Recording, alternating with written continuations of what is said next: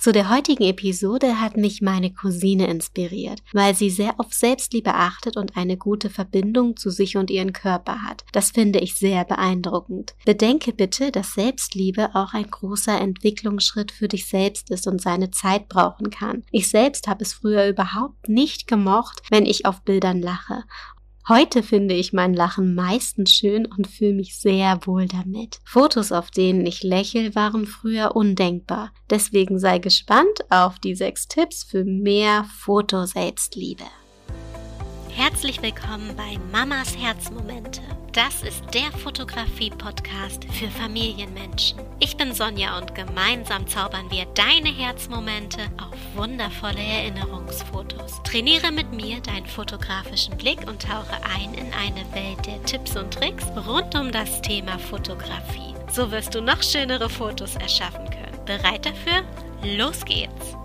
In der letzten Episode ging es in der Aufgabe, die deinen fotografischen Blick schult, um die Froschperspektive. Sinn darin war es, wie ein Frosch mit der Kamera über den Boden auf einer Ebene schöne Motive zu entdecken und auf Details zu achten. Wenn du zum Beispiel im Gras liegst und davon etwas unscharf in deinem Motiv sichtbar ist, kann das einen schönen Effekt zaubern. Vielleicht ist ja dein Kind auch durchs Gras gekrabbelt und du konntest traumhafte Fotos aufnehmen. Kommen wir nun zu unserem Hauptthema. Es gibt heute sechs Tipps für mehr Selbstliebe bei deinen Fotos. Tipp 1. Perfektionismus fällt nur dir selbst auf. Hol dir Rückmeldung von Freunden, die dich bestärken. Ich habe zum Beispiel eine Freundin gefragt, wie sie das Foto findet und sie fand es super. Ich weiß, dass sie ehrlich und kritisch ist. Danach hatte ich ihr von dem Makel erzählt, weswegen ich das Foto anfangs nicht mochte. Das war ihr gar nicht aufgefallen. Das Empfinden war komplett unterschiedlich. Und das hatte mich sehr bestärkt. Dennoch gilt, nimm dir die negative Meinung von anderen, insbesondere von Fremden, nicht zu Herzen. Dumm gesagt, wenn dich jemand Fremdes hässlich findet, ist das doch sein Problem und nicht deins. Du musst dich wohlfühlen. Das ist das Wichtigste. Tipp 2. Schau auf das Schöne und nicht auf das, was du nicht magst und rede lieber darüber, was gut ist, was dir gefällt. Ich liebe meine Wimpern, meine Lippen finde ich schön und du, was gefällt dir besonders an dir selbst? Tipp 3. Warte nach dem Fotoshooting ein paar Tage und schau die Bilder dann erneut an. Das kann einen krassen Unterschied machen, wenn man einen kleinen Abstand dazu hat. Mir hilft es immer sehr, eine gute Auswahl zu treffen. Besonders interessant wird es, wenn du nach einem Jahr die Fotos wieder ansiehst und neue schöne Bilder entdeckst, die dir damals gar nicht aufgefallen sind. Tipp 4. Es ist Fotoshooting-Zeit. Nimm dir vorher Zeit für dein Styling. Vor jedem großen Fotoshooting mache ich mir zum Beispiel eine Haarkur und eine Maske ins Gesicht, bevor es ein paar Stunden später zum Make-up geht. Dadurch fühlt man sich gleich viel positiver.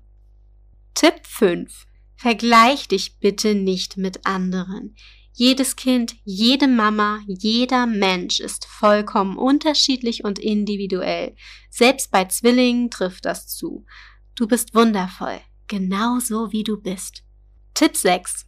Ein wichtiger Punkt ist dein Mindset. Hast du schon einmal daran gearbeitet? Beobachte dich dafür selbst und schau, welche negativen Gedanken oft bei dir kreisen. Ob es etwas gibt, das du grundlegend verändern möchtest.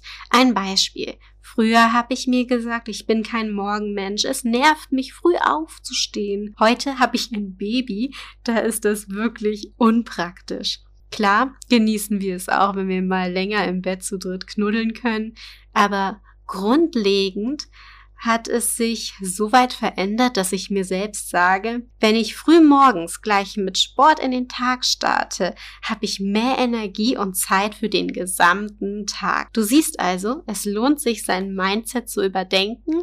Das kann dich selbst auch noch ein bisschen ins Positive verändern. Also beobachte dich mal selbst. Ich hoffe, du kannst jetzt mit viel Selbstliebe an der nächsten Aufgabe für deinen fotografischen Blick arbeiten. Die neue Aufgabe baut auf unserer Perspektivreihe auf. Vielleicht kannst du es dir schon denken.